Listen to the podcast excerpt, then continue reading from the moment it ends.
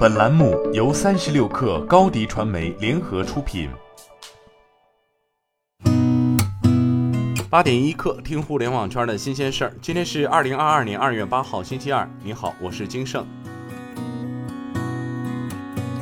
据凤凰财经报道，B 站昨天发内部邮件回应员工猝死事件，称公司在得知情况后，第一时间赶往医院配合相关手续办理，并通知家属病情。对于网传他因加班猝死一事，经内部考勤核查，他按照工作计划正常上下班，工作时间为九点三十分至十八点三十分，做午休二，在事发前一周内未存在加班等情况。目前已成立专项小组，正配合警方和家属处理后续事宜。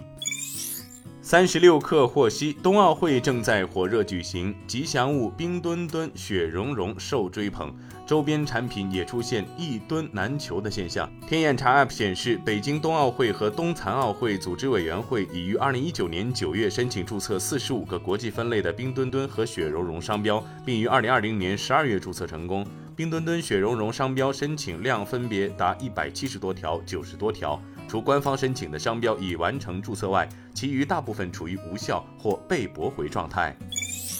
据中国汽车工业协会统计分析，二零二一年中国品牌轿车表现更为出色，市场占有率比上年快速提升。二零二一年中国品牌轿车共销售三百一十五点一万辆，同比增长百分之六十一点四，占轿车销售总量的百分之三十一点七，占有率比上年提升十点七个百分点。其中销量排名前十位的中国品牌轿车依次为五菱宏光 mini、帝豪、逸动、秦 PLUS、荣威 i 五、星锐、汉、MG。五欧拉和红旗 H 五。据财联社报道，知晓内情的特斯拉投资者透露，特斯拉可能正在开发类似苹果的应用程序商店，其可以让车主自行下载和安装应用程序，由此打造特斯拉自主品牌的软硬件生态链。此外，有消息称，自2021年5月左右以来，特斯拉一直在开发自己的应用商店，并将在 Cybertruck 交付之前正式推出。据新浪科技消息，韩国汽车研究院发布《二零二一年电动汽车销售业绩及市场动向报告》显示，去年全球纯电动车市场销量为四百七十一点七七二八万辆，同比大增百分之一百一十二，占整体汽车市场份额达百分之五点八，同比上升百分之二点九。全球电动汽车销冠仍为特斯拉，去年共售出九十二点一六四二万辆，其后依次为中国上汽集团、德国大众、比亚迪股份、现代汽车。虽然特斯拉仍稳居冠军，但优势正在逐渐减弱。据报道，受苹果因全球性芯片短缺而优先生产 iPhone 十三影响，iPad 目前的供应依旧并不乐观，平均交付时间仍超过七周。在 iPhone 十三已发布近四个月的情况下，iPad 在众多市场平均交付时间仍有五十天，表明苹果芯片短缺的状况仍在持续。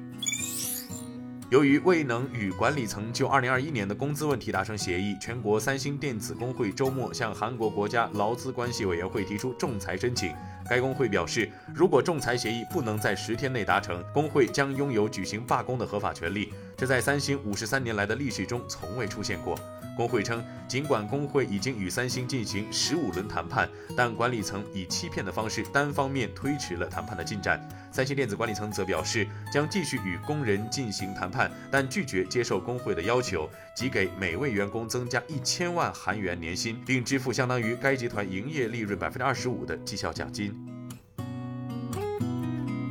今天咱们就先聊到这儿，我是金盛八点一刻，咱们明天见。